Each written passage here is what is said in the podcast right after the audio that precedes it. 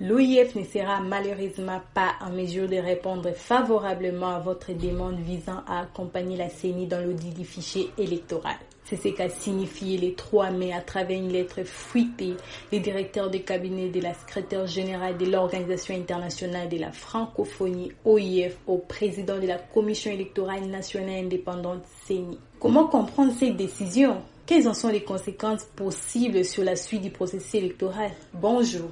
Je suis Bénite Bungu Fellow à Ebouteli, Institut congolais de recherche sur la politique, la gouvernance et la violence. Vous écoutez le 17e épisode de la saison 3 du Ponajek, capsule audio du groupe d'études sur les Congo de l'Université de New York et d'Ebouteli qui résume et analyse chaque semaine un sujet d'actualité congolaise. Nous sommes le vendredi 5 mai 2023. Refus de l'OIF d'auditer le nouveau fichier électoral congolais intervient dans un climat de méfiance d'une partie de l'opinion congolaise vis-à-vis de cette organisation internationale actuellement dirigée par Louise Mushikiwabo, ancien chef de la diplomatie rwandaise. Fin avril, l'OIF a dépêché à Kinshasa sur demande de la CENI une mission exploratoire pour évaluer le contexte global de la préparation du déroulement du processus électoral. Avant même l'arrivée de la délégation de l'OIF, des interrogations sur sa légitimité à auditer les fichiers électoraux ont émergé dans l'opinion publique, mais aussi au sein de la CENI. Une partie de la société civile a estimé qu'un audit du fichier congolais par l'OIF serait aujourd'hui problématique pour Jérôme Bosso d'agir pour les élections transparentes et apaisées à État, par exemple, les données récoltées des électeurs enrôlés contenues dans les cartographies géostratégiques du fichier électoral relèvent de la souveraineté d'un État. Et on ne peut pas se permettre de faire accéder des cabinets d'audit externes de pays étrangers. Dans le contexte actuel où la RDC acquise les Rwanda de soutenir les rebelles du 1-23, l'OIF qui n'a jamais condamné clairement cette agression passe pour une partisane, voire une complice pour une partie de l'opinion congolaise. Mais c'est plutôt un argument technique que l'OIF met en avant pour justifier son renoncement. Les délais impartis pour l'opération d'audit du fichier électoral 15 au 20 mai rendent très difficile la réalisation de cet exercice, explique-t-elle à la CENI. Ce qui peut être entendu car en 2018, l'OIF a audité les fichiers électoraux durant 20 jours, un délai d'ailleurs jugé relativement court par Denis Kadima, alors consultant du PNUD en 2019. L'actuel président de la CENI estimait à l'époque qu'avec plus de 40 millions d'électeurs recensés, une vérification complète du fichier aurait nécessité plusieurs mois de travail. Bien que pertinent, cet argument technique de l'OIF paraît davantage comme une parade pour étouffer une polémique naissante sur sa légitimité à auditer les fichiers électoraux.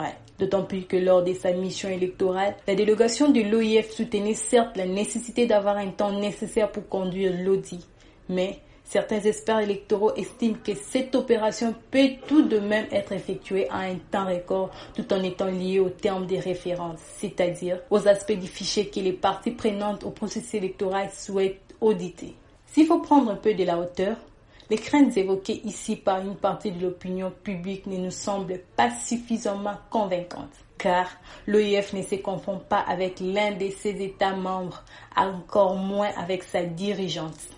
Le panel des experts de la société civile est encore allé plus loin et estime que cette méfiance vis-à-vis de l'OIF vise à camoufler les ratés de l'opération d'identification et d'enrôlement des électeurs. Dans tous les cas, quelle sera alors l'alternative à l'audit habituel de l'OIF L'AETA recommande à la CENI de, je cite, L'ancien appel d'offres national pour recruter un cabinet d'audit externe du fichier électoral exclusivement congolais afin de sécuriser jalousement et lutter contre la fuite des données géostratégiques des électeurs. Dans un communiqué publié ce jeudi 4 mai, la mission d'observation électorale de la Conférence épiscopale nationale du Congo, CENCO, et de l'Église du Christ au Congo, ECC, insiste plutôt sur le principe de l'audit externe du fichier électoral dans les délais convenables, quitte à opérer des réaménagements du calendrier électoral, comme lors des prolongations des opérations d'enrôlement des électeurs. L'audit externe reste l'une des conditions sine qua non pour amplifier la confiance du public à l'égard de la CENI et du processus électoral, rappelle la CENCO et l'ECC. Cependant, les temps risquent de jouer en deux faveurs de la recherche de cette alternative.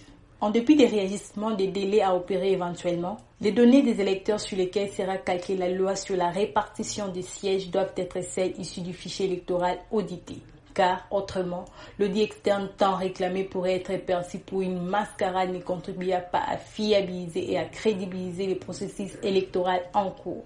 En attendant de savoir l'option qui sera levée par la CENI, vous pouvez recevoir Ponajek chaque vendredi sur votre téléphone en envoyant JEC ou Ebouteli au plus 243 89 41 10 542. À bientôt!